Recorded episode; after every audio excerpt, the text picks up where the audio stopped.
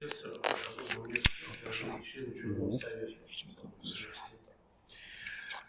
меня пригласили кое-как рассказать ну, не неразрывно связано с этой темой академических свобод. Я, собственно, как бы назвал лекцию, ну, лекцию, давайте рассказ, конечно, вопросы задавайте как по ходу высшей школы глубокого ковида, на самом деле надо понимать, что ковид российскую высшую школу не принес, а просто подчеркнул и ускорил те тенденции, которые были в российской высшей школе уже давно. Ну, начать как сначала. В 90-х годах, ну, я сам не видел, у меня старший товарищ рассказывал, в российской высшей школе были университеты, институты, в которых были очень довольно низкие зарплаты, а, но это были низкие загрузки и была достаточно, достаточно высокий уровень свободы. Ну, говоря, всем было пофиг, чем там люди в университетах занимаются, ну, что там происходит, слава богу, чему-то кого-то учат. А, в этом был на самом деле большой плюс, потому что в условиях а, достаточно высокой свободы и низкой забюрократизированности вот этого вот всего э, расцветали, в общем-то, какие-то новые направления, люди искали какие-то дополнительные формы учения, какие, что-то придумывали. Ну, в общем, какая-то какая жизнь была. Были, кстати говоря, и некоторые финансовые возможности, в частности, гранты различных нежелательных ныне в России организаций, типа фонда Сорос и так далее. Ну, в общем, это как бы такая вот отправная точка, от которой надо начинать историю, потому что потом были нулевые годы. В нулевых годах зарплаты росли, это правда. А, росла, правда, при этом и нагрузка, росла при этом бюрократическая нагрузка на преподавателей. Ну, то есть, грубо говоря, вот какое количество документов в год вы должны заполнить. Но а, это, конечно, везде по-разному, но сейчас, например, а, очень часто приходится заполнять многим преподавателям в вузах там просто огромные кипы документов, особенно перед э, новой аккредитацией университета и так далее. То есть, нас сопредседательница нашего профсоюза, она выкладывала фотографию, это были не все, это была только часть документов, которые были подготовлены к переаккредитации вуза. Это была стопка бумаги выше ее роста. То есть, ну, вот, как если бы я сейчас стал, то она была вот такой. Ну, то, это, то есть это не шутка, это вот действительно вот столько вот бумаги было потрачено. Понимаете, никто, это, это все понятно, что никто никогда не читал, но вот должно быть. А, ну, когда я говорю, росли зарплаты, надо понимать, что там не то, что все вдруг резко там, разбогатели в высшей школе, а, скажем так, хорошая, высокая зарплата преподавателей высшей школы по состоянию на лет это, а, год это 2012-2013, это была где-то ну, тысяча долларов.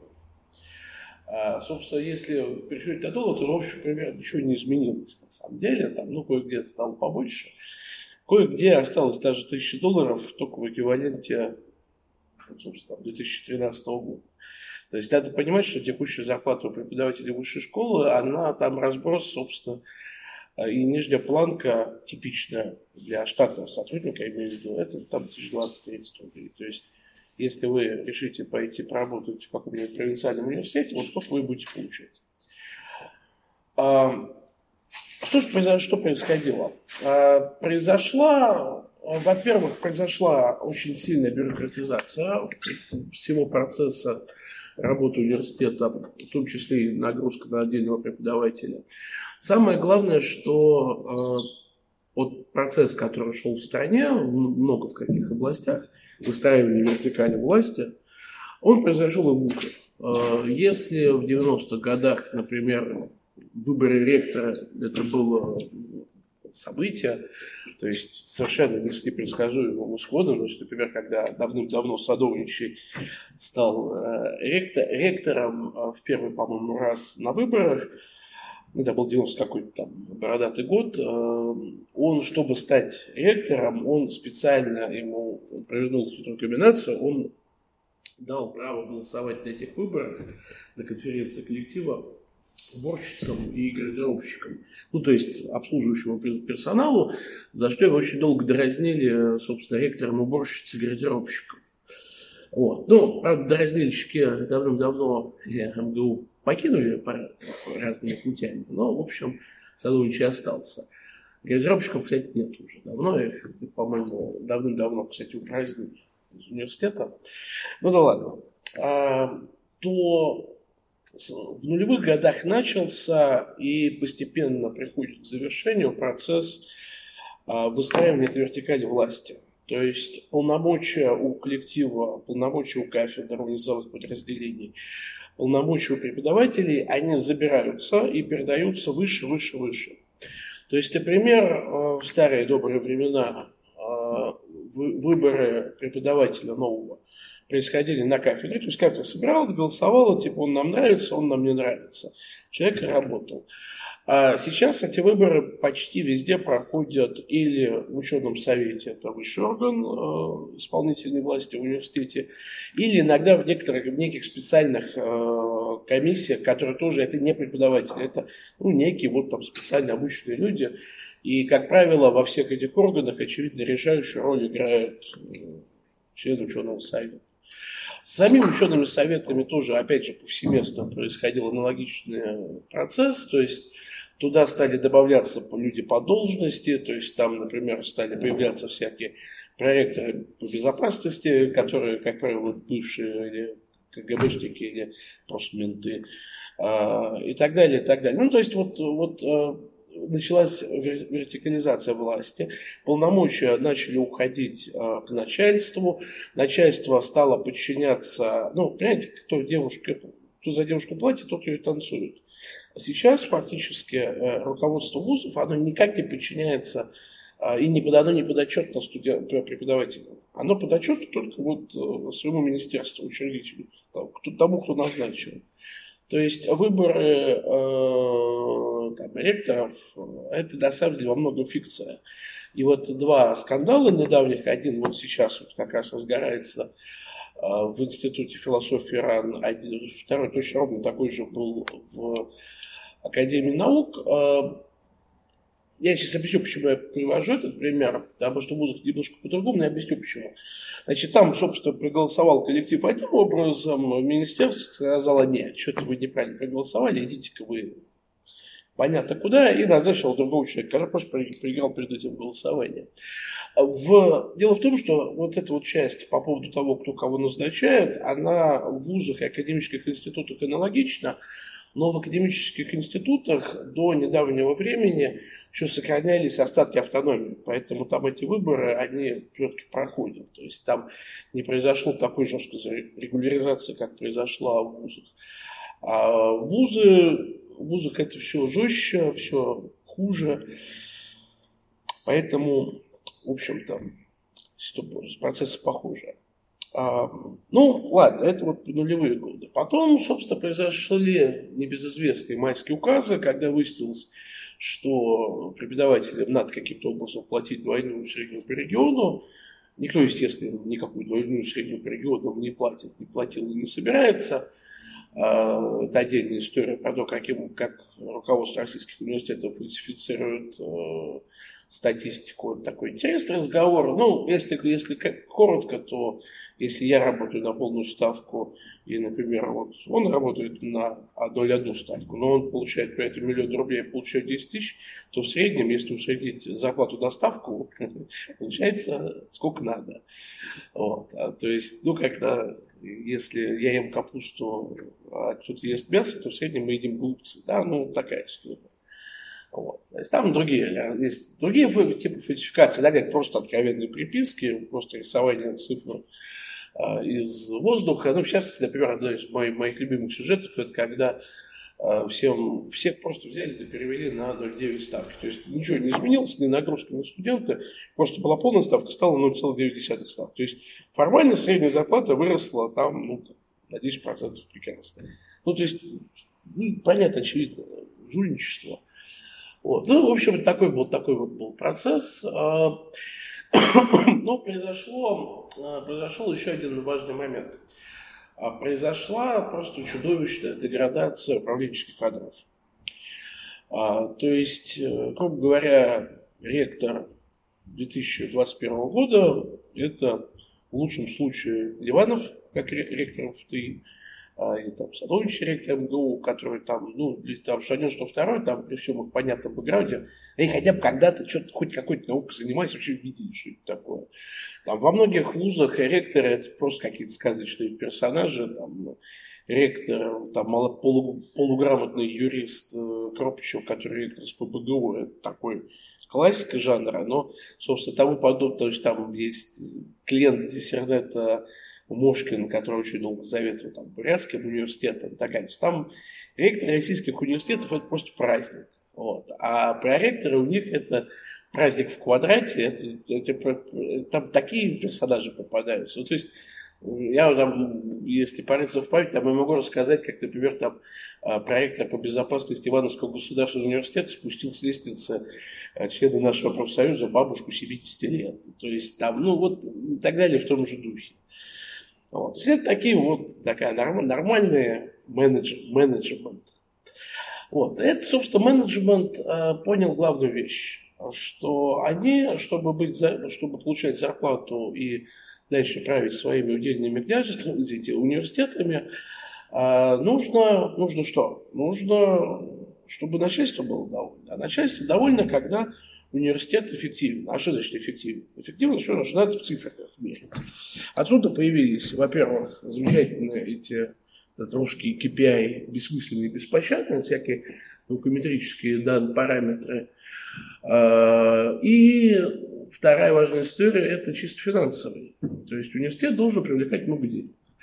Понятно, что привлекать деньги в виде грантов сложно, а самое главное, что даже если ты их привлечешь, что это на самом деле не так много. То есть грант там, он, допустим, там, мега-грант 60 миллионов рублей, ну, накладных расходов-то из него будет в лучшем случае 10% 6 миллионов. Да еще и человек, который выиграл этот мега-грант, он будет недоволен, потому что эти накладные расходы просто пойдут там куда-то на что-то, да, он будет требовать, чтобы они как-то разумным образом расходовались. Так что Тут это не работает. Зато есть другой очень важный и на самом деле базовый источник денег. Это госзадание. А, госзадание – это а, производное, собственно говоря, подушевого финансирования, потому что финансирование у нас подушевое. И за одного студента платят, собственно, определенную сумму в рублях. Поэтому, если вы выгоняете, вы преподаватель, вы выгоняете студента, то денег становится меньше, а чем больше вы студентов принимаете, тем денег становится, соответственно, больше. Поэтому мы имеем то, что в Московском физико-техническом институте, где я работаю, например, набор за те пять лет, что я там работаю, увеличился в четыре раза. Набирали порядка меньше тысячи, по-моему, человек на первый курс, там сейчас набирают под четыре. Вот. А при этом надо понимать, что в средней школе все, мягко говоря, не здорово, поэтому э, качество набора у нас падает. И большая часть студентов, которые сейчас учатся на первых курсах в сильных вузах, они просто не в состоянии учиться по той программе, по которой они вроде как должны учиться. Вот. И поэтому, собственно говоря, а, программы становятся проще, программы становятся тупее, программы становятся хуже. А, естественно, что на этом празднике жизни достаточно квалифицированные преподаватели, в общем, оказываются сильно недовольны. И это подстегивает процесс, который начался еще в 90-х годах, а именно процесс деградации академических кадров. Ну, собственно, потом случился ковид, сколько же, полтора года назад, по-моему, нет, или два года, ну, два года назад, уже почти два. Собственно, приключился ковид, ректоры потерли ручки и сказали, ага, вот теперь-то мы дистант вам и настроим. Ну, собственно, настроили. А, в главных, там, в центральных, основных вузах а, возврат с дистанта научное обучение случился. То есть большая часть э, центральных вузов, они работают в режиме фигура здесь, фигура там, то есть то, то дистант, то не дистант. А некоторые, а некоторые не центральные вузы, например, просто ушли на дистанционное образование полностью. Например, если не, я боюсь название спутать, литературный, по-моему, университет в Москве, они, собственно, сказали своим студентам, ребята, пошли вон из общаги, все, хорош, отучились. Вот. Ну, то есть там просто идет дистанционное образование. А в вузах тоже доля дистанционного обучения с нуля пять лет тому назад начала очень расти. На дистант начали переводить а, лекции, постоянно делаются разные заходы на перевод а, на дистант семинарских занятий в том или ином виде. То есть единственное, что пока, в общем, понятно, что ну никак уж нельзя в дистант переводить, это всякие а, лабораторные работы и так далее, там какие-то практики, но, в общем-то, я бы не сказал, что задавшись целью, эта задача невыполнима. На самом деле, как бы логика у руководства вузов, она очень понятная. А если мы читаем лекцию дистанционно, то ее можно читать там не трем сотням человек, которые влезают в аудиторию, а там хоть трем тысячам. А семинары тоже можно проводить дистанционно. То есть, там, допустим, один там более-менее квалифицированный преподаватель, сам сотни человек разбирает задачки, а дальше какие-нибудь там малооплачиваемые студенты старших курсов эти задачки принимают, так называемые системы листочков, которая была принята, придумана, конечно, не для этого, но очень так идет. Ну, то есть это я, конечно, про точные науки, в первую очередь, говорю, там, с гуманитарными науками, там другие всякие заходы. Ну, в общем, идея понятна. А, собственно, Ярослав э, Иванович Кузьминов лет так, пять, нет, года три тому назад, собственно, говорил, что ну, зачем нам провинциальные вузы? Они же занятия все равно нормально вести не могут. Поэтому у нас все лекции будут читать там настоящие пацаны, ну, он там вышку экономики имел в виду, понятно. Вот, а эти провинциалы пускай там семинарчики ведут, там как задачки с ними разбирают и все. Вот. И на самом деле, вот, то есть, в принципе, сейчас ну, там из-за определенного противодействия со стороны общества этот процесс чуть-чуть подзаморозился в последний год. То есть последний год а, базовая риторика Минобра и других начальников состоит в том, что нет, ну, дистант это временно, это вот сейчас вот пандемия закончится, и вот тогда мы вернемся, конечно, в офлайн. Это, конечно, это, конечно, вранье, и совершенно очевидно, что вузы будут переходить в дальнейшем на дистанционную форму обучения. Это совершенно точно. И ковид просто создал к этому хорошие предпосылки. То есть э, все научились зуму, кто не научился зуму, тот уже не вписался в рынок, до свидания. Э, и, собственно говоря, как бы, то есть то, что заняло бы без ковида лет 5, 7, 8, а, за два года было это удалось достичь очень быстро и очень эффективно. А, надо понимать, что ковид привел еще к нескольким вещам. Я бы это охарактеризовал так, что студенты и преподаватели просто натурально одичали. Ну, то есть, как бы не имея контактов друг с другом, не общаясь друг с другом, ну, люди просто вообще перестали быть знакомы друг с другом. Люди не ходят э, там, в университет, не общаются друг с другом и так далее. И это привело, это очень сильно тоже постигнуло процесс атомизации общества. То есть в, том, ну, в данном случае академического сообщества. То есть э, преподаватели просто натурально перестали видеть друг друга, перестали друг с другом общаться. При этом надо понимать, что э, очень существенный процент э, работников высшей школы – это люди возрастные. То есть там, я в свои 30 годика, называется, щенок. Вот. То есть люди в основном, конечно, пожилые, и там они в лучшем случае научились на зуме кнопочку нажимать. Да, и понятно, что никаких, никакой вот формы там какого-то дистанционного общения они не перешли. То есть атомизация, она очень, это очень, это очень серьезный процесс. И на самом деле, что с ним делать-то вообще непонятно. Потому что а, когда преподаватели начинают ездить на работу, они начинают очень быстро умирать, там, от, от ковида и так далее. Вот. А когда они не ездят на работу, то они, собственно, просто уходят в какой-то вот свой, свой мир. Вот. А, ну, я сейчас как бы там не хочу обсуждать, там, про, есть ковид, нет ковида, вредно, не вредно, я как бы так констатирую факты.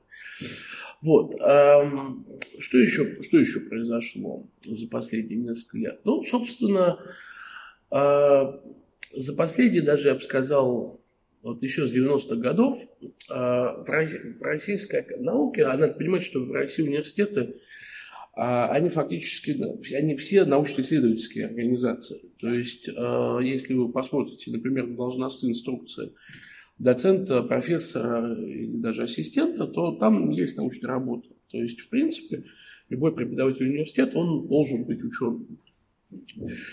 И э, по факту, конечно, понятно, что многие из российских преподавателей давным-давно никакой наукой не занимаются, но э, требование заниматься наукой оно есть. Это приводит, кстати, к совершенно отвратительным ситуациям, которые вот тут расследовались некоторое время назад, э, когда преподаватели вузовские, чтобы пройти конкурс, просто покупают э, авторство в статьях. Ну, это далеко не единичная ситуация. Это, ну, на самом деле, жалко и мерзко, и очень противно. Вот, потому что это грубое нарушение академической этики. Но на самом деле просто надо понимать, что университеты, они, они с наукой очень тесно связаны. То есть там среди почти все там, ученые, которые работают в академических институтах, они на самом деле там где-то на долю ставки, где-то там семинарчики, лекции почитывают. И проблема в том, что в российской науке, а значит, в том числе в российской высшей школе, школе, простите, совсем нет длинных денег. А, то есть все деньги, они короткие, потому что там гранты в России, собственно, они там от года до пяти, до пяти лет. А там пять лет это в тюрьме сидеть долго, а как бы в науке это, ну, это ничего. То есть вы за пять лет там не сможете провести какое-то там серьезное исследование еще что. То есть там лаборатории там, высокого уровня, они создаются там не годами, скорее десятилетиями. Вот, и тут еще очень важно какой-то такой эволюционный процесс, то есть чтобы была преемственность, традиции и так далее. Там были попытки выделять в рамках проекта ТОП-100 какие-то там бешеные деньги на создание лаборатории, но оказалось, что деньги-то, они как бы с точки зрения обывателя, они, конечно, большие, но только лабораторию на них не, не построишь. И фактически это были деньги, которые уходили узкому какому-то научному скажу, если научному, а не антинаучному, такое тоже бывало, бывает, научному коллективу, но у них там все хорошо в течение пяти лет, но там как бы всем, кто вокруг от этого ни жарко, ни холодно. То есть это вот порочность грантовой системы финансирования, она очень четко как раз в российской науке видна. Потому что из-за отсутствия длинных денег не происходит, а, не происходит такого какого-то разумного а, эволюционного развития каких-то областей в университетах, в институтах. Ну, в общем, это как все о плохом, ну, там должно, должно быть что-то и хорошее. Вот. Ну, с моей точки зрения, лучшее, что произошло с российской высшей школой в последний год, это, собственно, создание свободного университета. И это, некое, это нечто новое. А, такого в России очень давно не было, с 90-х годов. А, эта группа преподавателей а, собралась, будьте здоровы, и решила, что мы сделаем свой университет с блэкджеком и студентками и студентами. А, и на самом деле, вот, собственно, полтора года назад, в августе, было объявлено создание этого университета. Там было около полутора десятков курсов на, в самом первом наборе. Ну вот сейчас у нас уже третий семестр сейчас начнется. У нас будет заявлено, объявлено им только семестровых 45, 45 разных курсов. То есть там все подряд, от вероятности до какой-то филологии, там, демографии и так далее. А, и оказалось, что это очень интересно. Этот, этот проект оказался очень полезным в том смысле, что очень большое количество студентов российских, как очень часто из глубинки, а, начали к нам приходить, э, там не только из глубин, там из-за рубежа и так далее, начали к нам приходить и говорить, что мы хотим учиться. Ну и, собственно, учится у нас уже около полутора тысяч человек чему-нибудь да, да, чему-нибудь да, да научились. Это вот те, кто прошел хотя бы один курс. И на самом деле, э, вот мое оценочное суждение состоит, состоит в том, что российская, так сказать, официальная высшая школа, она, собственно, она того, она померла. И, в принципе. Э, вот именно академическая традиция а, университетов, то есть таких вот классических, то есть названия которых вы знаете, там МГУ, РУД и так далее, она, она дохла. То есть эти университеты, они сейчас не очень жизнеспособны. Они не самоуправляемые, они не современные, они очень тоталитарные, они очень костные и так далее. То есть э, не, то, чтобы, не то, что их невозможно как, оживить, это возможно, но это требует очень серьезных усилий. И это требует очень серьезной работы и переработки эти, того, как эти университеты устроены вообще изначально. А, то есть какое-то очень, очень серьезное обновление. При этом академические кадры в российских университетах есть, они постепенно начинают кучковаться. Ну, вот, собственно, в свободном университете, например. Вот.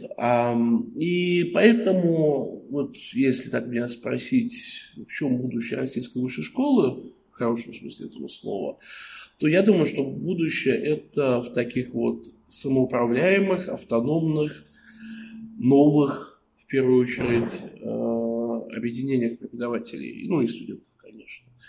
То есть, видимо, российской высшей школе надо бы пройти еще раз путь, э, который прошли нормальные европейские, там, американские университеты заново. То есть корпорация профессоров и студентов, развивающаяся, самоуправляемая, э, на, основанная на разумных, адекватных принципах, на которые придерживаются академических ценностей и, и, и, вот, и, и так далее. Вот это вот все, все, что в Великой карте университетов написано.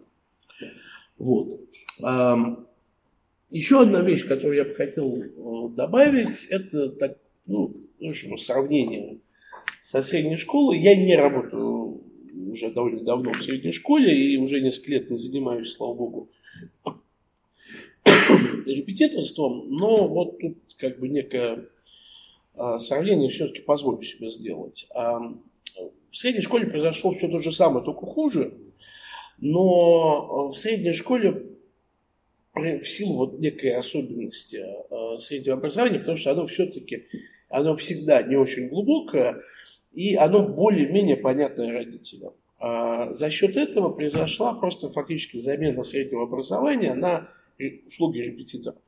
То есть 10 или 15 лет тому назад репетитор это была редкость. И ну вот там, ну да, наймем репетитора по математике, чтобы к экзамену подготовиться. Сейчас э, репетиторы есть, там, я не знаю, с первого класса, по-моему, уже. А, и, собственно, что меня в свое время просто вот я, я, я ржал как лошадь, когда я увидел, что есть огромный способ для репетиторов, для студентов первого курса МФТИ. Я когда в первый раз позвонил, а не позанимаетесь ли вы в качестве репетитора с нашим дитяткой вы сказали, чего? С ума сошли студент, должен идти учиться сам. Нет, вот репетитор, вот даете. Поэтому это достаточно такая очень сейчас очень большим спросом. Но это но невозможно, можно найти там репетитора нам на первый там, пару курсов, нельзя найти репетитора для спецкурса какого-нибудь там, для, для очень продвинутых курсов. Да, это просто невозможно. Потому что там для такой специалистов там человек 15, и в общем не до того. А в школах это все-таки с этим проще, и поэтому фактически просто произошло замещение среднего образования репетиторством. А плюс стали появляться всякие очень интересные, на мой взгляд, проекты типа Фоксфорда и так далее. Ну, это фактически платные за не очень дорого онлайн-школы, ну, по сути своей. Вот. В вузах нам там все пророчили, что вот сейчас вот придет нетология, Geekbrains и так далее, и всех вас э, это самое не взлетело, потому что коммерческие проекты, нацеленные на обучение специфическим узким специальностям, не могут заменить э, полноценное фундаментальное высшее образование. Это так не работает. Э, я замечательно отношусь к нетологии, Geekbrains и так далее. Э, с Geekbrains я даже сотрудничал, они даже, по-моему, 5 тысяч рублей заплатили за рецензию курсов. Но, как бы, то есть я просто немножко посмотрел эти структуры. Это замечательные структуры, они прекрасно работают в своем сегменте, но это не замена высшего образования. Не является и сейчас, и не будет и никогда в будущем.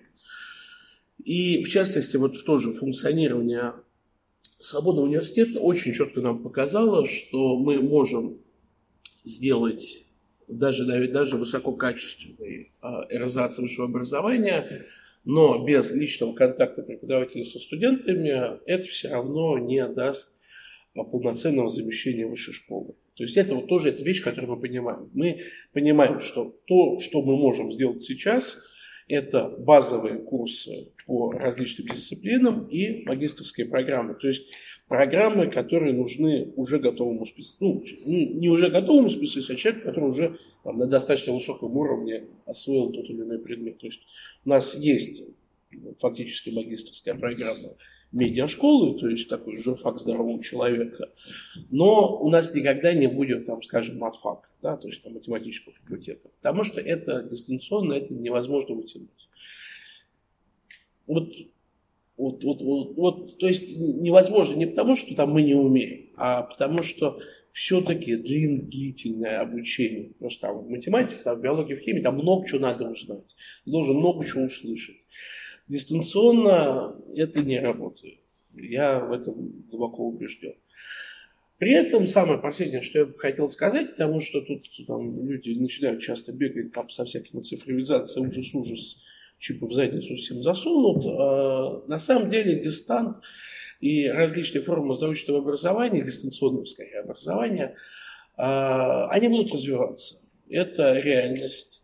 И ничего плохого в этом нет но точно так же, как телевизор не заменил театр, э, или, или скорее даже кинематограф, кино, да, то есть люди как ходили в кино, кинотеатр, так в них и ходят.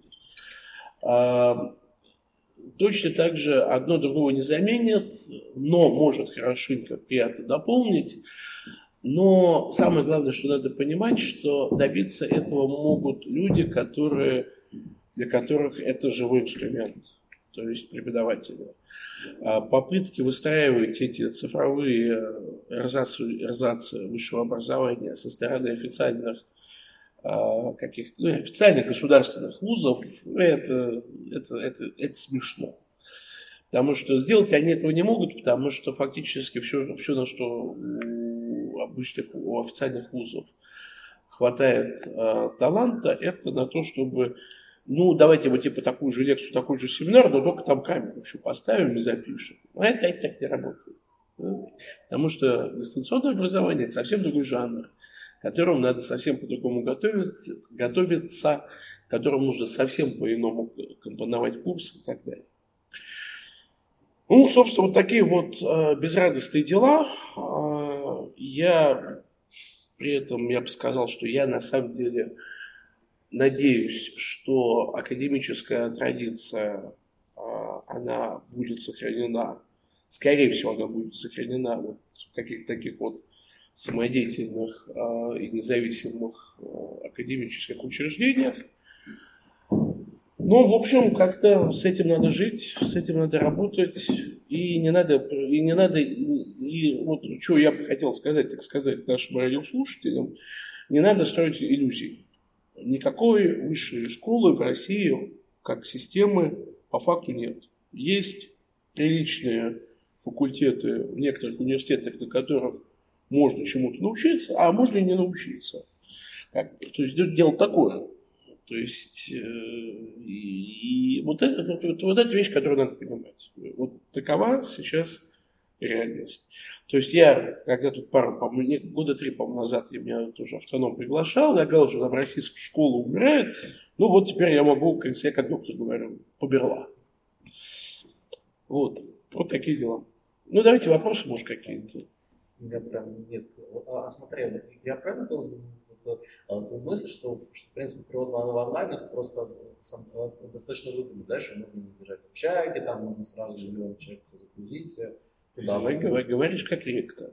Ну да, ну, то есть это коммерчески выгодная история, да? Да. А ну, ну вот, э, наверное, первый вопрос, да. а, а, это, а это же, наверное, очень новый процесс, потому что у меня вот есть родственница в Америке, она мне рассказывала, что она читает эти самые лекции, то есть по зуму для какого-то... Я понял, вопрос, я понял, я понял вопрос, значит, отвечаю. Да. А, значит, эм, отвечу, во-первых, отвечу байкой а, на тему, на, на первую половину в Дальневосточном федеральном университете под мудрым руководством тогда в основном проректора, который сейчас ректор школы экономики, я, собственно, мои пожелания удачи в школе экономики, их ждет масса интересного.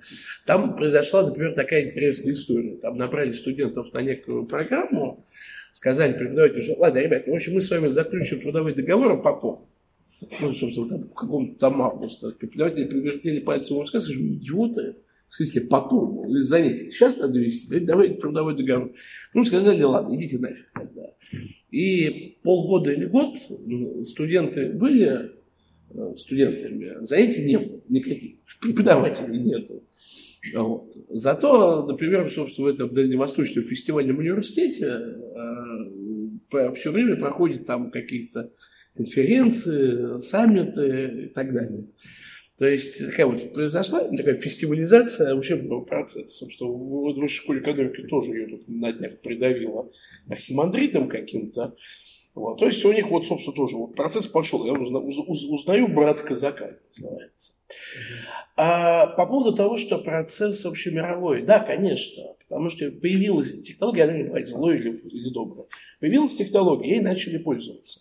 В чем-то эта технология, это классно. То есть мы, например, вот у меня там, я учу, один из участников научного семинара по некоммутативной геометрии и топологии. Mm-hmm. Ну, на, нам здорово, потому что мы можем э, пригласить там человека, который сидит там, в Италии, во Франции и так далее. То есть, понимаете, что там, э, да, там даже лучшие времена, там даже если бы деньги были, ну, там уговорить человека, чтобы он приехал, то есть ему там, ну, там визу получить, там билеты купить, там приехать, то есть время на это все найти. Сложно.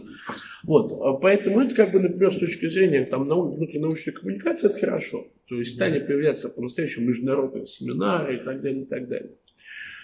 А в этом смысле это хорошо. И я, я не то чтобы хочу там обождествить западные вузы, не то, там своих проблем хватает, но они скорее начали уже довольно давно этими технологиями пользоваться. И вот то, что я наблюдал, в основном на благо. То есть там идиотизма в своих хватает. То есть, ну, э, ну, вот, вот в случае моего родственника, он тоже говорит, что это из-за ковида произошло, что нет, нет, смотри. Вот, там они очень больше, чем ну, смотри, это вот если вот это я про тенденцию сказал. По случаю ковида, да, конечно, их там, там очень много где локдауны были гораздо жестче, чем в России. Uh-huh. И они у вузов тоже касались. То есть, и там очень много где ребята все по домам. Но э, исходя из моих э, наблюдений, я небольшой специалист в том, как там сейчас что в каких странах происходит. Там я более-менее представляю себе, что, например, там в Швеции происходит, в университете и так далее. Там совершенно четко понятно, что ковид пройдет, а студенты в аудиторию вернутся. Потому что для них эти прекрасно понимают, что это важно, что это очень важная история. То есть внедрение каких-то дистанционных форм обучения, да, оно произойдет. Но не, не это плохо. Плохо подмен дистантом э, офлайн занятий. То есть, если ты можешь за счет дистанта э, обеспечить, что у тебя там студентам Нобелевский лауреат лекцию прочел, ну, замечательно, как бы прекрасно, это возможность. А когда, когда происходит, собственно, лабораторные работы по телевизору, это хрень какая-то. Вот. То есть я, мне сложно спрогнозировать, как будет, что будет происходить в э, высшей школе на Западе, но по моим наблюдениям, когда ковид пройдет более-менее, или как-то все-таки люди к нему привыкнут, или еще что-то произойдет, да. то есть, что у них это не навсегда. У нас это много, я думаю, скорее всего, в том или ином виде навсегда и в, в очень дурных формах. Просто потому, что там академическое сообщество более здоровое, чем у нас. У него больше прав, там преподаватели имеют больше, больше число возможностей для того, чтобы влиять на учебный процесс. То есть, ну, в каком-нибудь техническом университете э, преподаватель, если ему какой-нибудь чувак скажет, ребята, что давайте, у нас все будет дистанционно, ему пальцем будет сказать, покойник, ты идиот, ну, мы как человек учить-то будем? Ну, мне его надо, чтобы он мне стоял у станка и что-то там делал.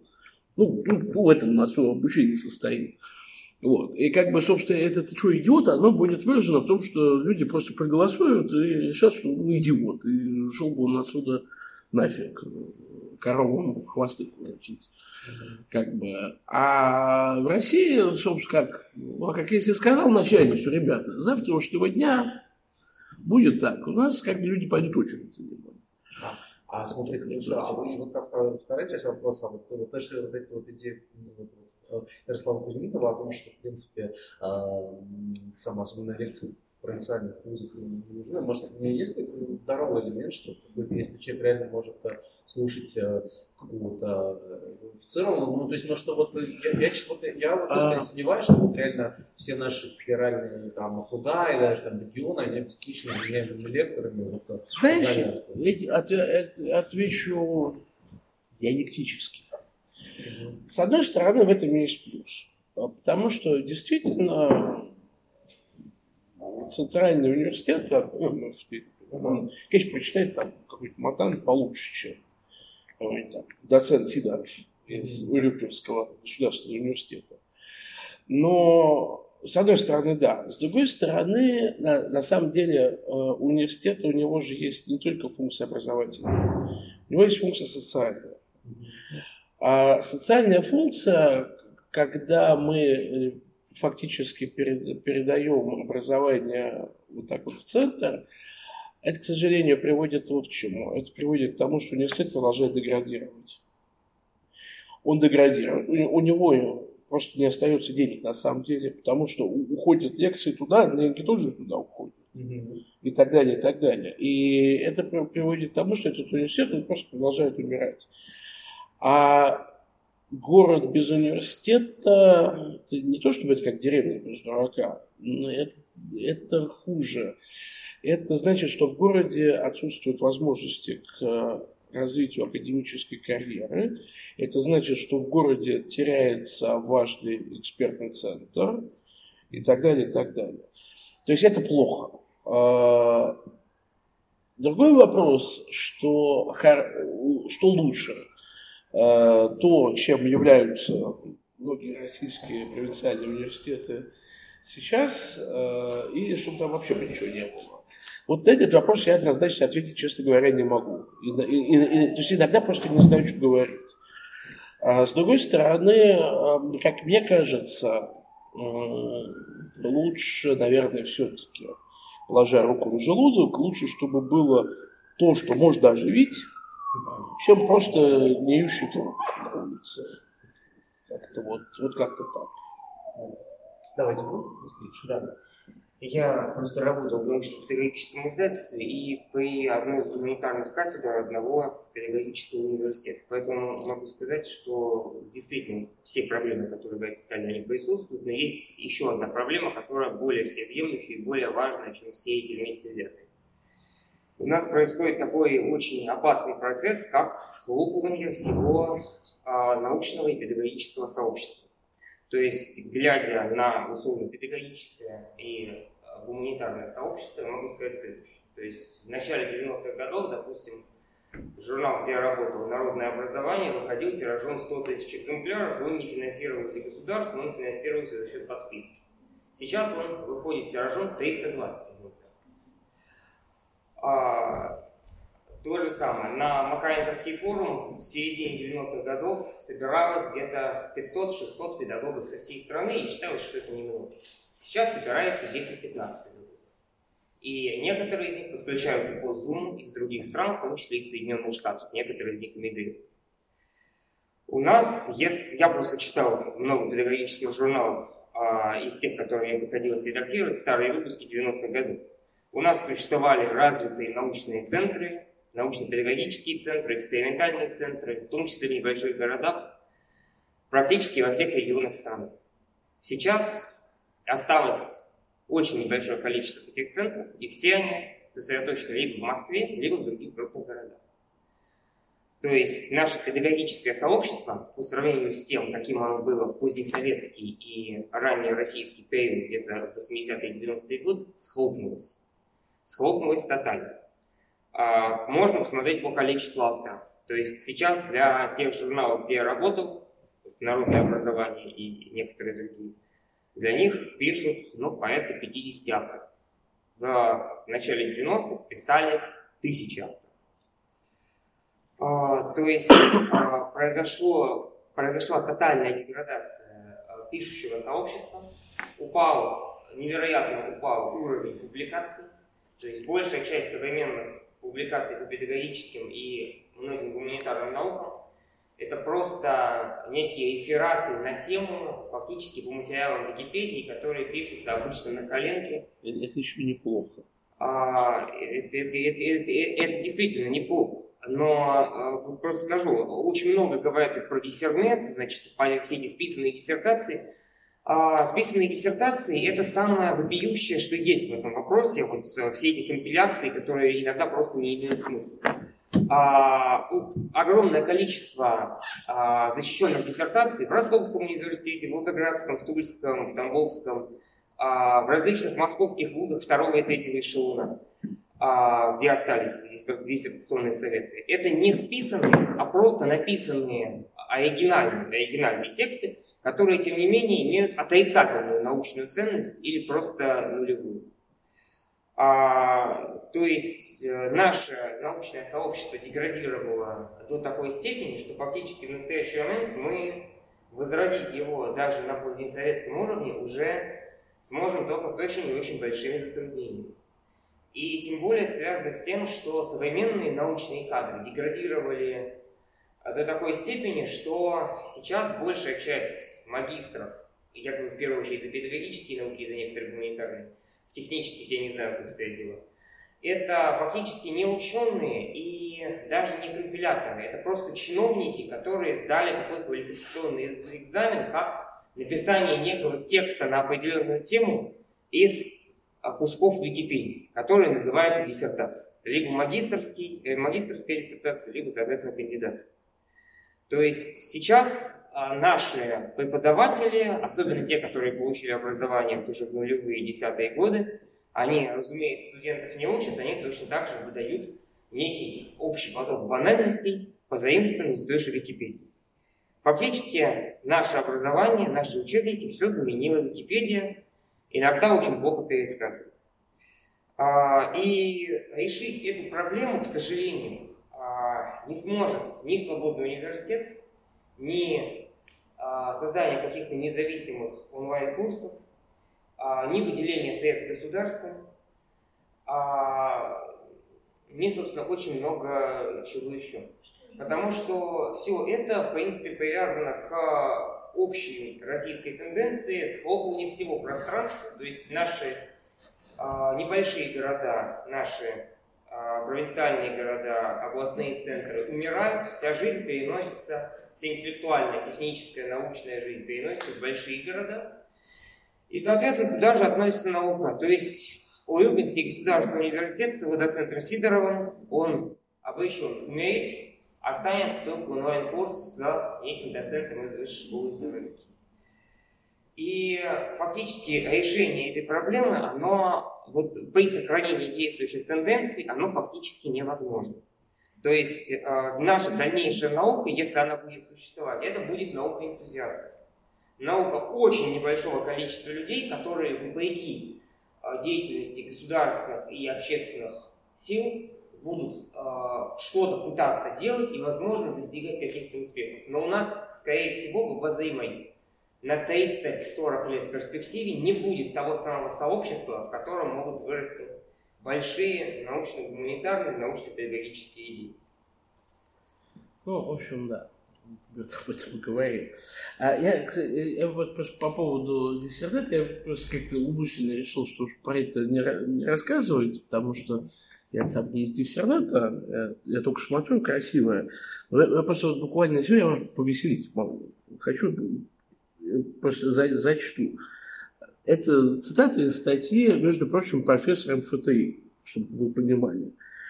А, таким образом, полученная в настоящей работе формула сжатия атома водорода привела нас к возможности его разрушения под действием гравитации, к извлечению из атома заключенной в нем энергии, к созданию температуры, к возможности выделения ядерной энергии. Последние два фактора должны привести к росту давления, противостоящего гравитационному сжатию – это противодавление приведет к увеличению радиуса планеты. Это звучит как ахинея, собственно, ей и является. А, ну, просто я вот, вот, вот буквально сюда как раз ехал, в Фейсбуке увидел это, вот, вот, вот это вот. Собственно, долго пытался понять, зачем я это увидел, и как, мне, как мне теперь, собственно, об этом забыть, это забыть. Ну, вот вы теперь тоже это увидели, как бы. А, ну, собственно, просто вот тоже, да, вот красивое. То есть, это просто, очевидно, просто, просто очевидно то, что называется шизофазия. То есть, просто бессмысленный, бессмысленный набор слов. Вот, профессор большой ученый, ведет занятия на кафедре общей физики. А, собственно, ну вот да, надо или смеяться, или плакать. На самом деле, вот к реплике коллеги я, бы добавил вот еще, что на самом деле способов плагиата их довольно много. То есть есть еще, например, я просто знаю умельцы, которые берут статьи на английском, опубликованные в каком-нибудь люсерном индийском журнале, переводят их на русский, после этого еще раз на английский. И, собственно, публикуются. Вот, то есть, и, то есть вот надо понимать, что в, российской науке и образовании везде вот эти вот имитации э, учебного процесса, они достигли того же уровня, как вот э, есть вот карга культа, когда туземцы всяких, э, на всяких островах, где американцы делали промежуточные базы, там кучу тушенки провозили, они там начали, им очень понравилось, потом им война закончилась, американцы улетели, они там строили деревянные самолеты, там, и там деревянные наушники и так далее. Вот, карго-культ. И вот, собственно, российская высшая школа, это вот, вот это вот, вот это вот это вот, только это в настоящем аэропорте. То есть как бы вот, вот эти вот прикольные чуваки с деревянными самолетами, деревянными наушниками, они обслуживают э, аэропорт, в котором вы сейчас прилетаете. Вот. То есть, э, как бы просто вот тоже надо понимать, что кажется, что там, ну, что там эти, эти, эти зануды рассказывают какую-то фигню про университет. Ну, ну нам-то что, в конце концов. Просто мои выпускники этих университетов идут работать в больницу, в которую вы придете учи, лечиться, в школу, в которую придут учиться ваши дети, э, они будут, собственно, работать там на ТЭЦ, э, на атомной электростанции и так далее, и так далее, они окружают. И вот это вот, то есть этот вот, этот ужасный, чудовищный, кошмарный, там еще 20 эпитетов э, уровень деградации, это, ну, я не то чтобы конспиролог, но это действительно превращает Россию, там, не знаю, в, в крипто, не крипто колонию, но вот уровень вот будет, собственно, вот такой. То есть, это, то есть это процессы, эти процессы, они ужасны. А что с ними делать? А, не выходя за пределы правового поля, я могу сказать только одно. Надо создавать свободную, своб... не свободный университет, а вольный университет. То есть делать высшее образование, среднее образование и так далее своими силами из тех специалистов, которые есть. Другого пути э, в пределах закона его не существует, потому что все остальное, это, извините, как в том анекдоте, слесарь Петров э, во время починки стояка заявил, что тут все сгнило, менять надо всю систему, за что я получил два года за призывы к, к, к свержению конституционного строя. Да, как бы, ну вот, да, у нас все сгнуло. Да, менять надо всю систему.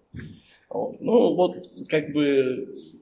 И на самом деле я тоже еще одну такую, скорее, ну, это не байка, это правда, историю расскажу, когда мы, нас, как представители профсоюза, пригласили на встречу к Фалькову, ну, собственно, к нему пришли, там пообщались, э, ну, в общем, честно говоря, я, мы поняли, что, в принципе, Фальков, конечно, ребята, все, что вы рассказываете, это все очень интересно, очень важно, сделать, честно, ничего не могу, а, а отстаньте. Вот. И после этого сказал, ну, в общем, ну, давайте, в общем, вы пообщайтесь у нас там с, министр, с двумя начальниками департамента. Мы пообщались с этими двумя дамами, одна из которых, как вы там выяснили, она, у нее ее академическая карьера состояла в том, что она вела английский язык в Астраханском университете. Вот. После этого попал на работу в министерство, теперь вот начальник департамента. а, когда мы обсуждали, мы, ну, мы как бы решили выбрать один узкий вопрос, на который, собственно, попытаться объяснить, давайте вот хоть это сделаем. А хоть это состоит в том, что у нас по закону а, ущербная нагрузка на преподавателя ограничена 900 часами, но при этом нет никакой разбивки на там, учебно-методическую работу, аудиторную нагрузку и так далее. И мы как раз, собственно говоря, решили, ребята, ну давайте вот хоть это сделаем. Потому что, тем более, что вы сами обязаны написать эту нормативку, это по одному из приказов Минобра есть старых, давайте, вы, давайте мы что-нибудь подумаем. Они сказали, ну как хорошо, а вы, вы что хотите? Ну вот наши профсоюзные требования, что 520 часов ауди... Э, учебной нагрузки, 180 часов аудиторной. А, на что я услышал в ответ, э, то после чего я, я честно до речи потерял. Уже сказал, а все остальное время преподаватель что будет делать? Вот как бы, то есть то, что 900 часов аудиторной нагрузки в год, это, ну, это, по-моему, это 15, э, не 15, конечно, это, да, да, да, это в районе 15 пар в неделю. Это до хрена. Это столько нельзя разговаривать. Как бы, если вы, если вам кажется, что нельзя 15 пар в неделю, это много, это мало, можно поставить на трудный эксперимент. Возьмите табуретку, встаньте на табуретку и поговорите подряд 4 часа с перерывами нам на 5 минут. И так повторите это несколько дней, ну, в течение семестра. А, ларингит – профессиональное заболевание преподавателей. Вот. А, и, то есть, там, помимо того, что надо готовиться к парам, а, общаться со студентами, вести с ними, с ними методическую работу, самим заниматься научной работой и так далее, так далее, так далее.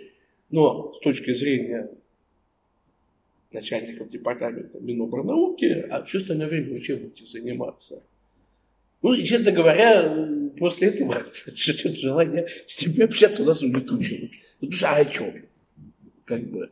И, понимаете, поэтому еще раз, пока э, работа в рамках вузов, которые находятся вот под вот этим вот всем, она бессмысленна. Потому что э, можно дол- долго плевать э, в потолок, но потолок бетонный, его этим не перешибешь. Как бы, поэтому, как, опять же, я считаю, что это, это законно, это можно, что надо вот из-под вот этого бетонного потолка уходить, выходить на свежий воздух и там заниматься образованием, самообразованием и так далее, и так далее. А там дальше, глядишь, все остальное приложится. Ну, как то у меня еще два вопроса появилось. Первый, э, самый первый такой, вот, а вот этот свободный университет, сейчас он, э, вот я о нем тоже там слышал, какое количество вообще слушателей на нем есть, то есть вот сколько людей уже вовлечено? Ну, я говорю, что у нас на данный момент э, закончило порядка полутора тысяч студентов. То есть это полторы тысячи человек прослушали хотя бы один курс. Uh-huh. есть, есть люди, которые по пять прослушали. Ну, это там редкость, конечно. Но нет, сейчас вот у нас вот э, в ноябре, если я не ошибаюсь, была прямо запущена полноценная магистрская программа. Там, по-моему, 80, я точно цифру не помню, ну, сколько-то десятков человек, а, которые будут, собственно, там учиться год. То есть они год будут слушать, уже сейчас слушают, там курсы разные, хорошие, интересные, важные, станут на выходе хорошими, я надеюсь, журналистами. Mm-hmm. Вот. То есть э, создание такого сорта программ – это то, к чему мы стремимся, э, но и мы не считаем, что там нужно отказываться от того, чтобы были просто отдельные курсы. Да? В конце концов, если есть у нас человек, который читает там про поэзию Барта, ну это же прекрасно. Или про сонаты Шекспира. Ну хрен с ним, что они там не связаны с каким-то другим курсом. А вот да, вот такой более глубокий наверное, вопрос. Ну вот да, потому что это все слышу, это все интересно, но вот я когда-то там учил гуманитарное образование, уже давно, конечно, но вот, да, гуманитарное образование, представляешь, что можно посадить там папа на деревянном самолете, он может заменять как бы учебный процесс, как бы, и, и там, ну, если все будут улыбаться, то все будут считать, что это нормально, как бы.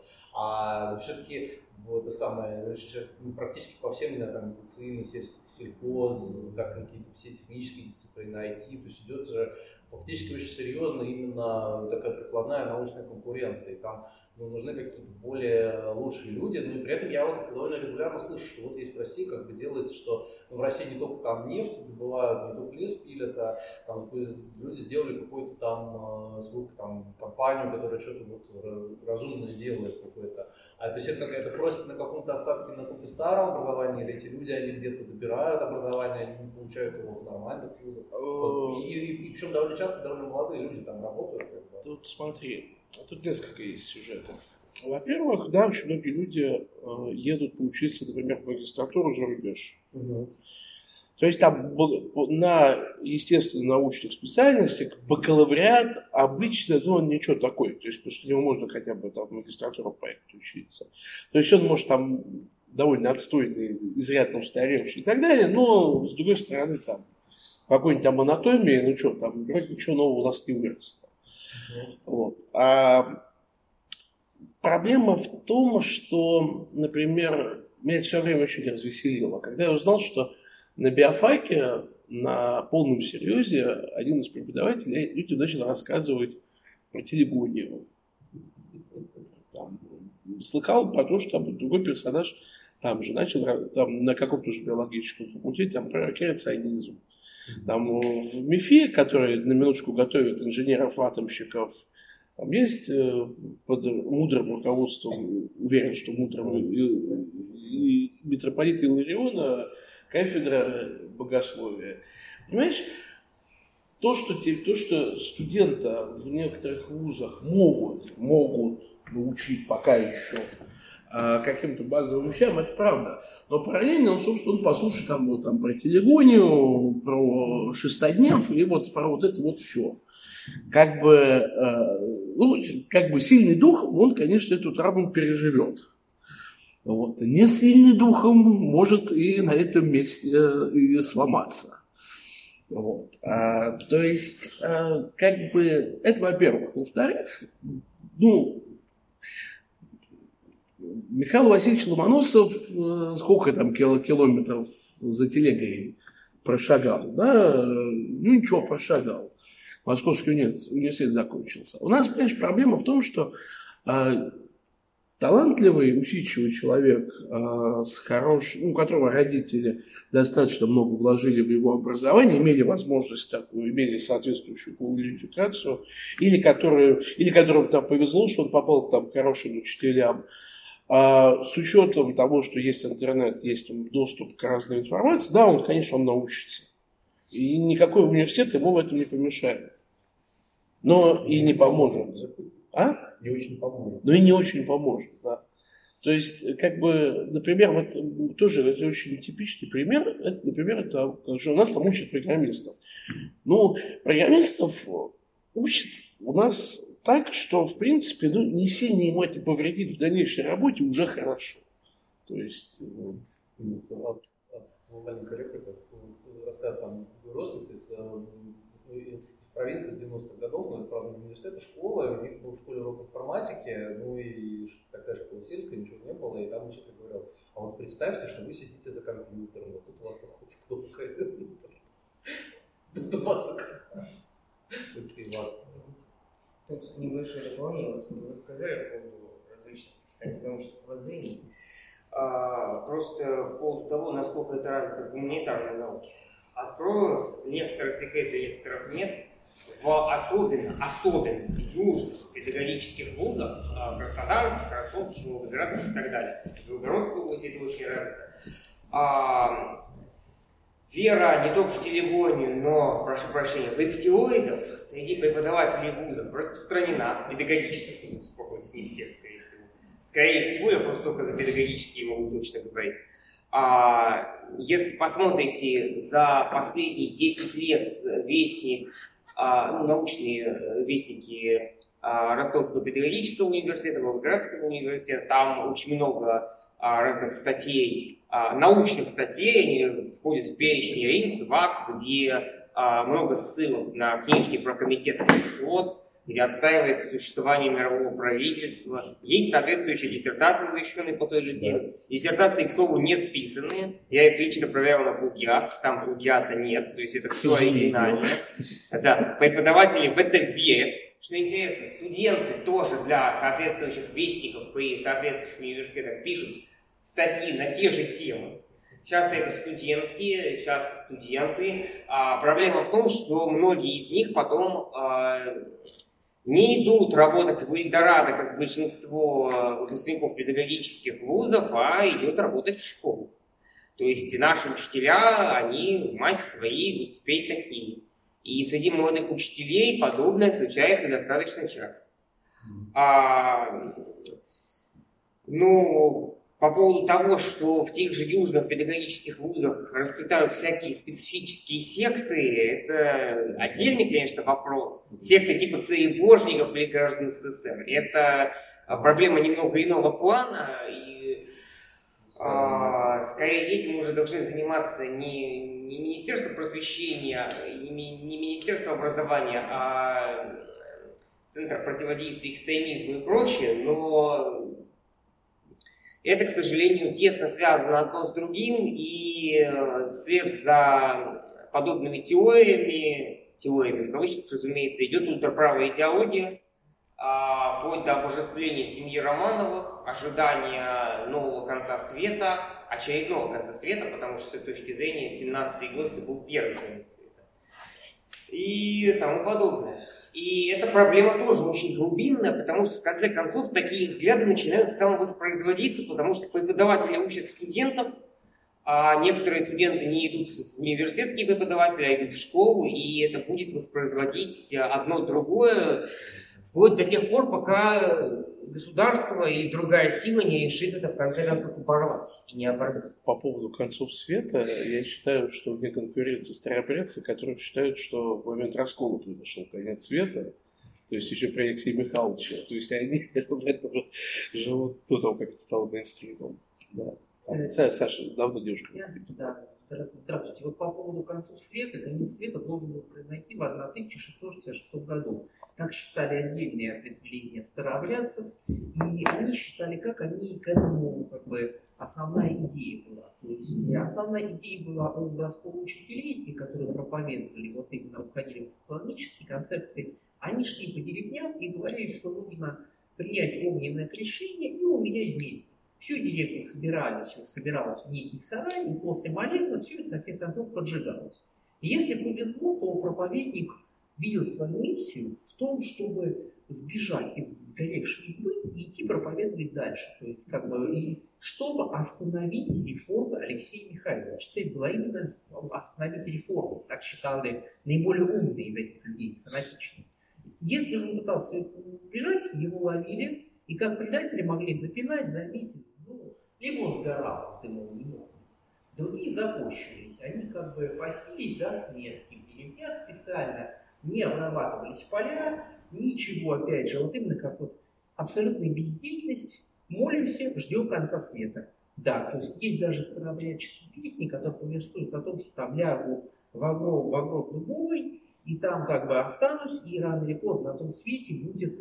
Вообще христианская эсхатология интересна нам прежде всего тем, что она описывала жизнь противоположную той, которую мы, они имели в объективной реальности. То есть если было времена голода, они говорили, что на том свете будет некая, типа какая-то машина, ручку крутишь, вот тебе пироги, ручку крутишь, вот тебе каша, и работать не надо, и барщины не будет.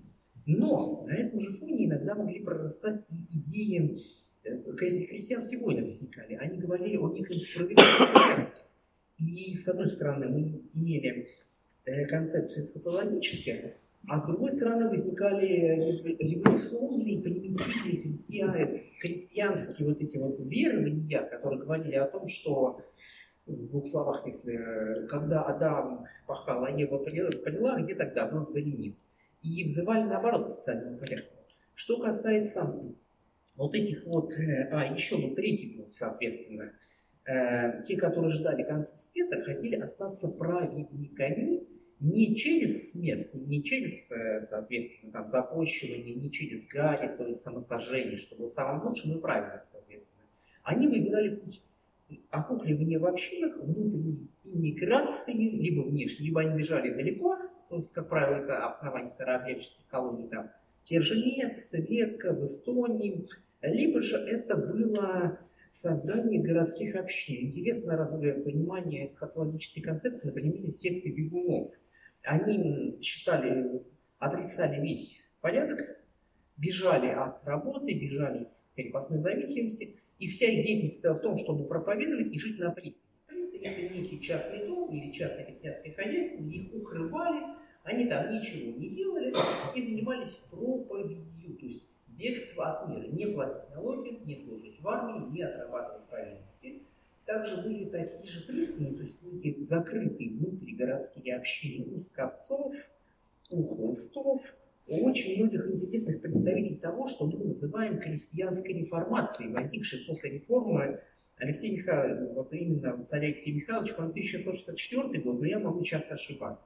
То есть мы говорим о том, что вот эта самая эсхатологическая концепция, она является, как это сказать, э, ее осмысление важным мыслительным процессом, который поднимал силу народа и выводил ее на некий новую, либо создание новых сект, либо они сгорят, либо они там что-нибудь придумают. То есть мы имеем цветущее разнообразие различного рода учений, которые дают ответ на главный вопрос. Но есть еще такая наука, как сатариология, наука спасения. Давайте все-таки поближе к высшей школе. Да, простите, я просто веку. увлеклась не конца света. Да. Все, все ждем. Конца света.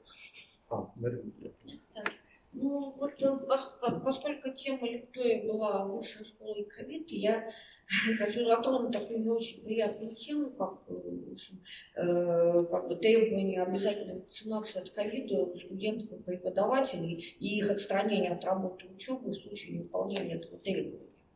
Э, насколько я понимаю, в общем, конкретно в МГУ, ну, насколько я читал, там, в общем-то, только какой-то 5 или 6 процентов преподавателей и сотрудников отказались от этого и были, два, там, там, студентам я не видела данными по там другим вузам там как бы плюс, как бы минус, но тем не менее то, что там большинство предпочли как бы подчиниться всему этому там, ну, и какое-то меньшинство, в общем-то, пошло бороться.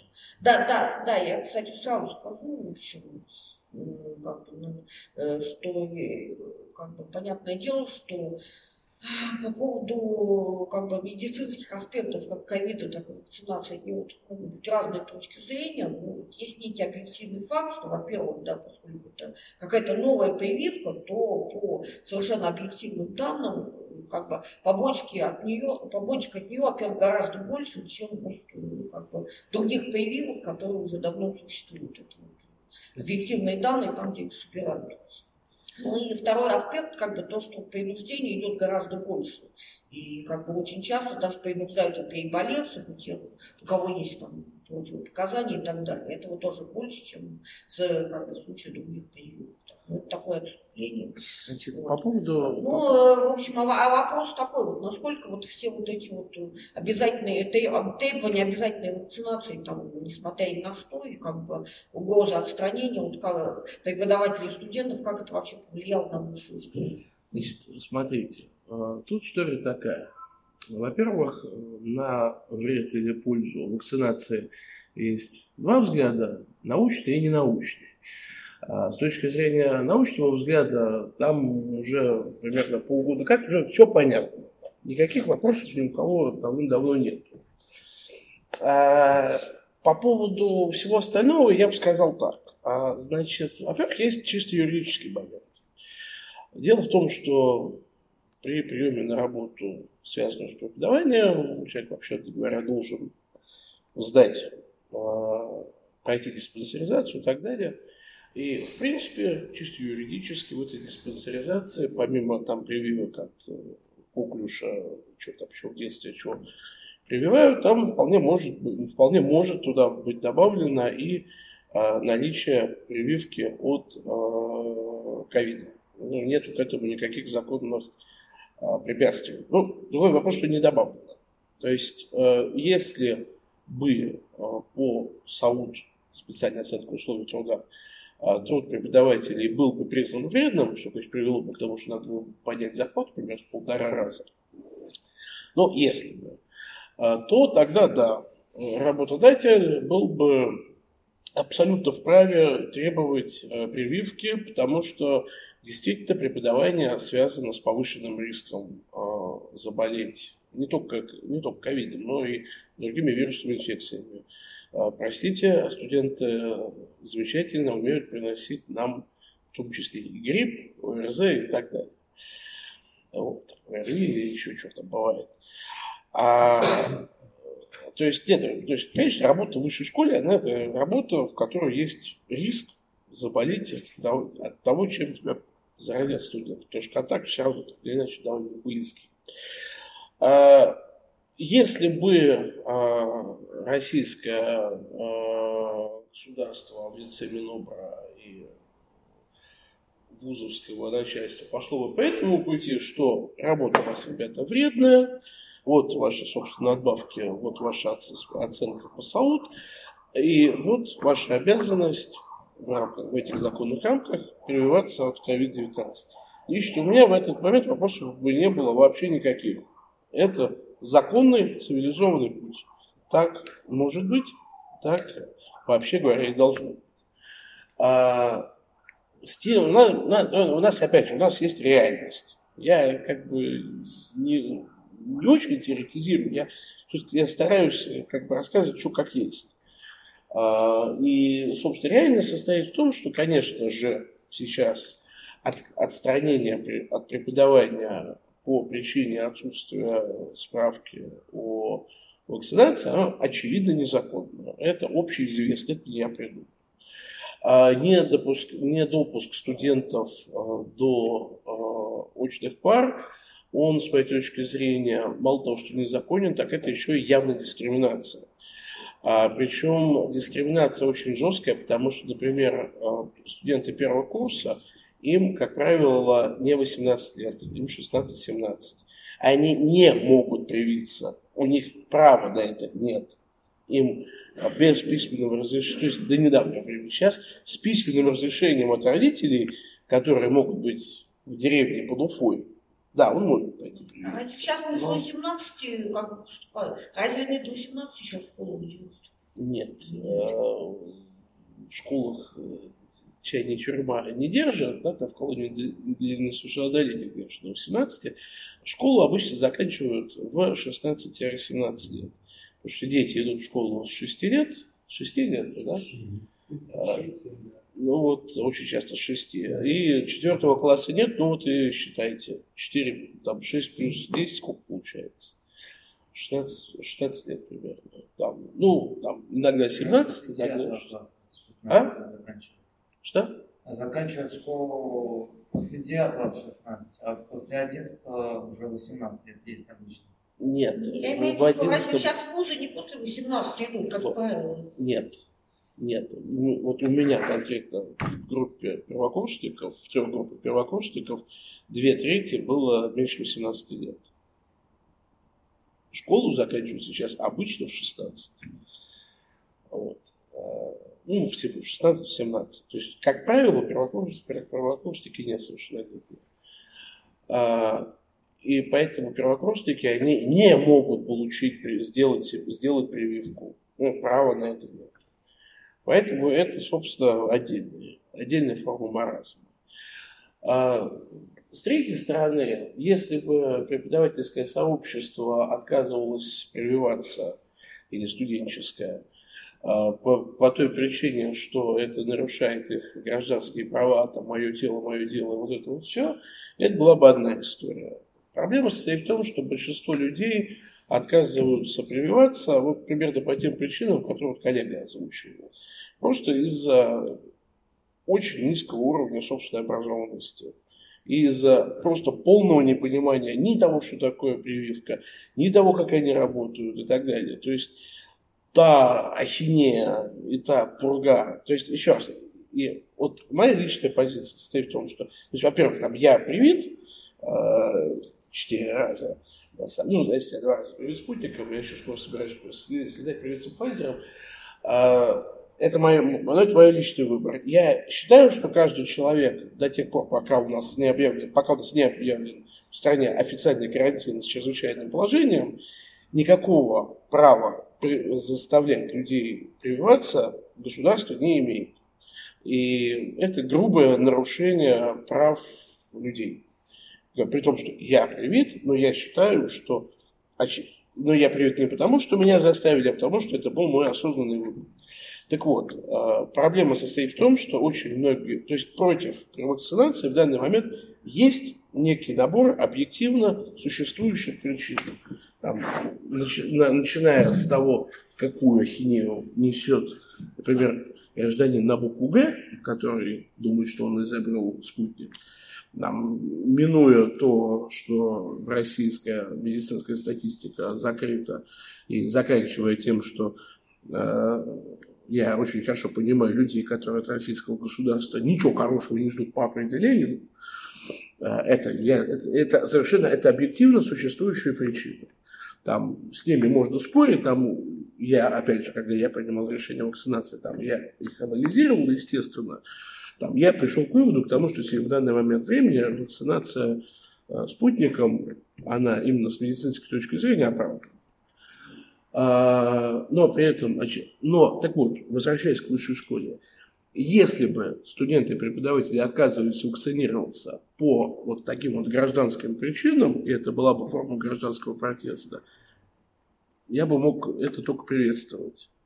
По факту они отказываются вакцинироваться просто потому, что они в школе плохо учили биологию и математику. Вот. Но я понимаю, что тема с ковидом, она очень животрепещущая, но давайте, я бы очень попросил от темы вот вакцинироваться, не вакцинироваться, давайте ее не будем развивать, потому что иначе это вообще не про то. Так, а может тогда один уточняющий вопрос? Я как бы заранее сказал, что как бы тут в данном случае лучше не обсуждать там не медицинский как бы, аспект этой проблемы, а именно социальный. Просто вот вы говорите, что вот именно от ковида там отказываются вакцинироваться, потому что они там плохо образованы, плохо учили биологию. Дело в том, что как бы э, подавляющее большинство этих людей, да, э, которые как бы отказываются вакцинироваться от ковида, они мол того, что вакцинированные вакцинируют своих детей от как бы других заболеваний, как бы прививками, которые давно существуют. И, как бы, и они как бы даже, в своей, да, даже вакцинируются э, как бы, э, там, другими прививками, там, необходимыми там, для работы в, той же, в, в том же университете. Да? То есть у них это не вызывает такого... Какими? Как, ну, Какие прививки необходимы для преподавания в университете, кроме как прививки от ковида? Нет таких. Она не обязательна. Ну, она в любом, желательна, в любом случае, в любом случае, но она не обязательна. ну, Ее в нет в случае, прививочном как бы, календаре. как, э, как, как бы я думаю, что как бы прививка от ковида, там отношение иное, как бы именно по социальным причинам, чем там ко всем остальным прививкам. Ну, говорю, вообще у нас антиваксер, анти- антивакцинаторское движение, оно расцвело. И, собственно, тут скорее особенности российской педиатрии, да, что там очень часто э, делают вакцинацию в юном возрасте, не обсуждая с мамашей, чего именно сейчас э, мамаша надо. Вот. Это не преосознанный выбор, что человек там, соглашается на прививку или не соглашается. То есть просто, ну, просто ее просто делают и все. Как бы тут скорее такая история. Но опять-таки, э, нет, кстати, отвечая на чисто технический вопрос, э, обязательные прививки только детские. То есть там без прививки, там от, от того, что там в детстве чего прививают, бе- без них будут, да, проблемы. Но, собственно, без них будут проблемы и в школе, то есть и при поступлении в университет. А, там есть определенные ограничения, то есть я там не, не очень помню детали, но Я слышала, что надо из- там. из взрослых- там, из взрослых прививок никаких обязательных еще. нету. Ни грипп, ни кори, ни ничего этого. Там был зарплату. А? Надо было зарплату. получать. Надо было повышать зарплату, да. Ну, по- опять же, по требованиям САУД. То есть ты можешь это сделать обязательно. Вот, тогда у тебя...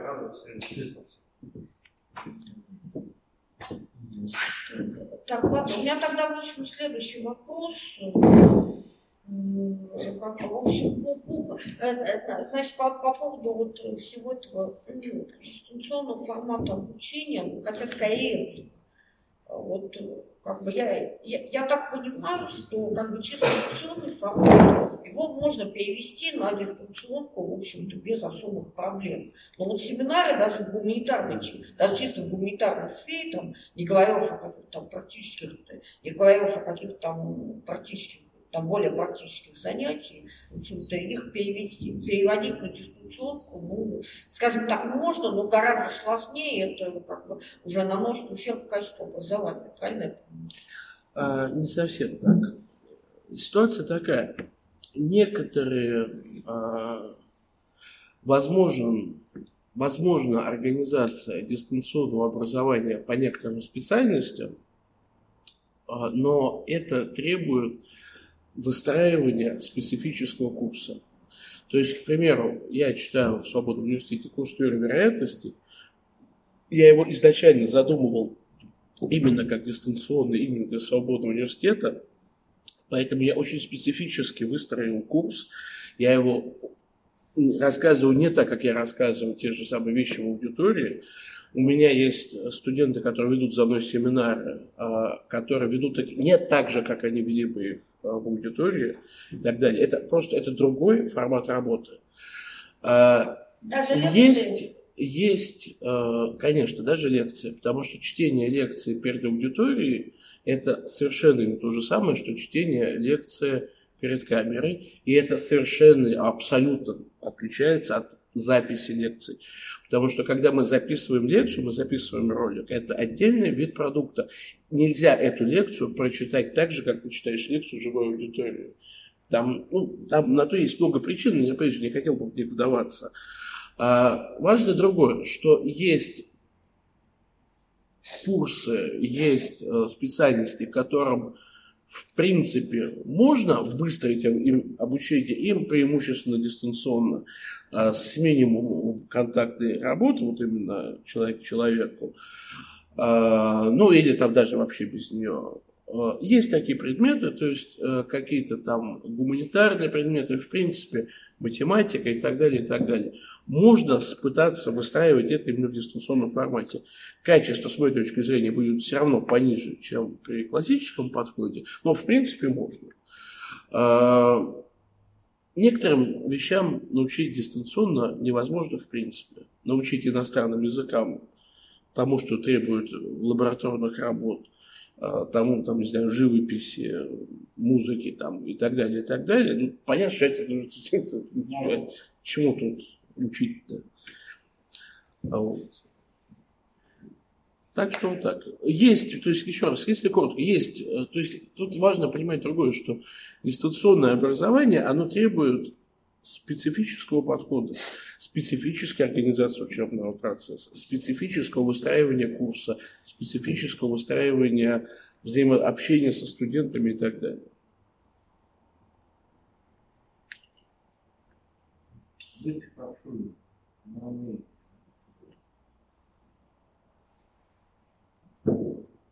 Че, Саша? Еще есть какие-то вопросы?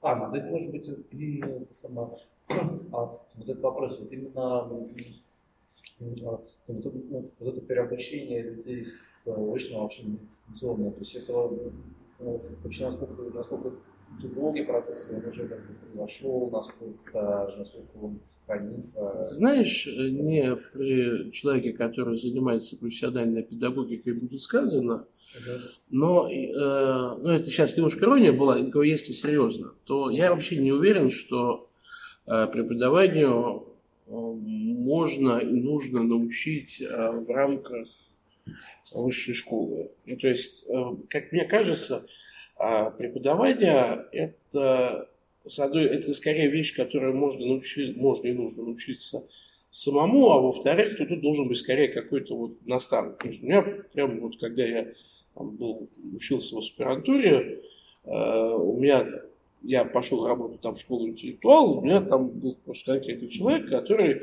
э, меня, потратил на меня там определенное время, он мне просто объяснял, что вот тут не очень хорошо рассказываешь, надо по-другому, там лучше там, такой подход использовать и так далее, и так далее. То есть, ну, меня просто человек просто учил, за что ему большое спасибо. А, в остальном, э, как бы на каком, то есть, во-первых. Во-вторых, а, понимаешь, учить, переучивать людей на дистанционный формат образования очень сложно, потому что никто не, не мало кто понимает, на самом деле, каким он должен быть в реальности. То есть э, я вот этот вот, э, я не могу сказать, что там мега-гуру дистанционного образования, ну, что-то там вроде как уже там намастерился. Ну, как я это добивался? То есть я сначала, мы все пошли нафиг, извините, на дистант. Я начал вести семинар у своих студентов дистанционно. Я собирал с них фидбэк. Я спрашивал их почти после каждого семинара, как лучше, то есть где что. Я там много продумал, как это вообще рассказывать и так далее, с учетом формата. Там натыкался на какие-то проблемы и так далее. Ну, то есть я ну, сколько уже фактически два года, я постоянно э, адаптирую свою манеру преподавания под формат. То есть, ну, я не думаю, что кто-то мог бы мне там прилететь на голубом вертолете и сказать, делай так, вот так будет хорошо. Это так не работает. Э, к сожалению. То есть, как бы переучить, то есть, понимаешь, переучивание на другой формат обучения, оно требует, на самом деле, очень большой э, пластичности. То есть человек сам должен изменить свою, свою, свою а, манеру поведения, свою манеру преподавания, подогнать ее под формат. Потому что тут же еще, понимаешь, как бы преподавать теорию веры это одно, преподавать, э, не знаю, филологию это другое. Тут как бы еще и все зависит от предмета, и, в общем, все не так просто и легко тем более. У нас нет те вузы немногочисленные, которых не коснулся процесс разложения. А недостаточно ли делают для того, чтобы привлекать в свои стены студентов и может быть, они могли бы более активно... А есть вузы, которых этот процесс не коснулся? А, ну, я полагаю, что да, это те, у которых пытаются от них Это, например, Шаненко? Ну, или ну, европейского сейчас, по-моему, никто лицензию отнять не пытается. Евро, европейские университеты шайники это не очень маленькие. Это не а, фундаментальные а, это не, не классический, это не университет, в котором учатся там тысячи человек. Нет, это еще независимый университет в Москве. Как бы Шаненко и Европейский университет, и независимые университеты, они, по-моему, ну там все, кому надо, все про них знают. Кто хочет там учиться, тот там и учится. Ну, ну кто может там учиться. А, ну, тут очень важная проблема, связанная вот с Шенем, то есть с Европейским, с Европейским университетом, с Высшей школой экономики. То есть, э, на самом деле, подобных университетов очень много в странах третьего мира, в том числе на постсоветском пространстве. А, по большей части такие вузы, они целенаправленно создаются действительно такие филиалы западного образования в нашей стране в первую очередь служат для извлечения наиболее талантливых молодых людей на Запад, как э, средство для утечки мозгов. И, в принципе, они на наше образование оказывают очень незначительное влияние. Они, во-первых, слишком малые, во-вторых, имеют очень специфические программы и, по большому счету, действительно не направлены на то, чтобы воспроизводить научные кадры для России, а скорее на то, чтобы птичка, а, экспортировать. Птичка мозгов на Запад – это э, производная не… В этом не Шаненко виновата с Европейским университетом, а то, что в России э, жить противно. Как бы, поэтому давайте вот конспирологию я не очень одобряю. Нет, нет, как бы, э, за него, то есть то, что предположение, то есть э, предположение о том, что там Шанинг и Европейский университет обеспечивают утечку мозгов на Запад, это вот это уже, это уже пожалуйста, пожалуйста, пожалуйста, царьга. ТВ это вот туда. Я, я это поэтому не очень. Главное, чтобы они не текли, а текут на восток. Там с иероглифами сложно. Десятый. Земля круглая.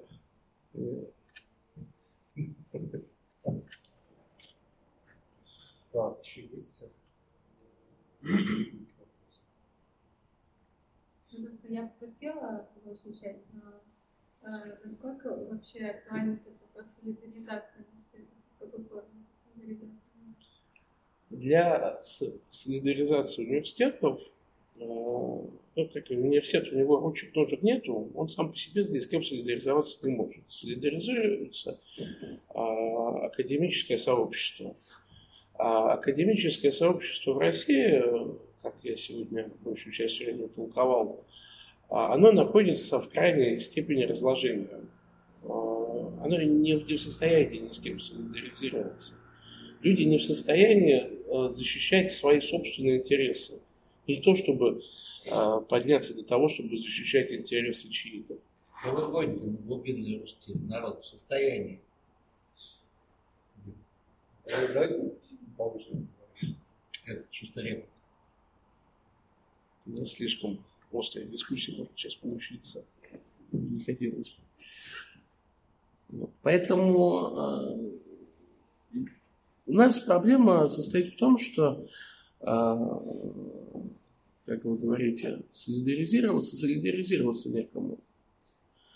А, очень сильно, это как раз в том числе, это и до ковида была проблема, ковид просто очень сильно обострил. Преподаватели просто не общаются друг с другом.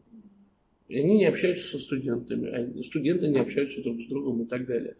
А, в условиях очень высокой атомизации общества и сообщества – а солидарность – это абстракция. Солидарность – это в лучшем случае лайк под постом в Фейсбуке поставить. Вот. И тут это, к сожалению, не работает. К сожалению, это, это большая беда. То есть мы, как вот в профсоюзе, мы пытаемся этого добиться. Получается плохо. Люди не идут на контакт. Потому что вот была у меня картина, когда мы в славном городе в Саратове у нас была такая открытая встреча с преподавателями. Я им час, ну, я это второй сопредседатель, мы им час рассказывали про человеческое достоинство, про права и интересы и так далее, после чего встает чудо и говорит, ребята, ну вы что, мне, у меня зарплата 15 тысяч рублей, мне есть что терять.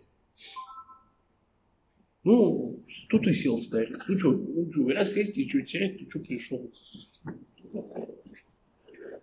Так что, как бы, ну вот тут солидарность, конечно, строить-то надо с кем-то, кого-то с кем-то, а тут некому, не с кем. Что, Саш, может, закончим уже? Можно? Ну, давайте закончим. Ну, ты ведущий. Александр, можно? Ну, давайте, да, высказывайтесь. Солидарность есть э, с, э, на ВКонтакте и в Facebook. Вот Петр Владимирович Рябов, наш матриарх анархии. Вот такой нелепый, весь толстый, в очках, и это самое. А когда он разложит свои книжки и начнет говорить про Жан-Поль Сартра или про кого-нибудь еще там, Даоса, кого-нибудь, все сразу затухают, и это ушки расставили и слушают. Это эмпатия, это самое. Если ты говоришь, что все атомы, это самое, не с кем солидаризироваться, каждому будет по поверь его. Верь другое. Э, плечом к плечу. Позвольте, ну, собственно, про таких наших старых деятелей, как Рябов, Шубин, Исаев, Александр Николаевич Тарасов. Исаева не будем в своих вспоминать. Ну да, это уже не тема. Почему? Иконы, иконы российской анархии. Российской анархии. Он вообще, что отдался больше, чем все остальные. В ту сторону, знаешь, земля круглая. Опыт как бы. На запад. Ну, я думаю, что он, что он, я думаю, что он крупнейший анархист, во всяком случае, в области Италии. То есть, как бы, рожа, рожа, рожа, в, рожа в камеру у него уже давно не вылазит. Ладно. Подъехали, надо... Давайте. По-моему, надо уже заканчивать. Да, давайте. Спасибо большое. На здоровье.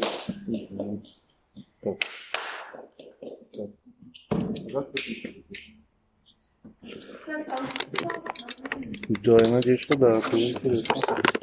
А, так?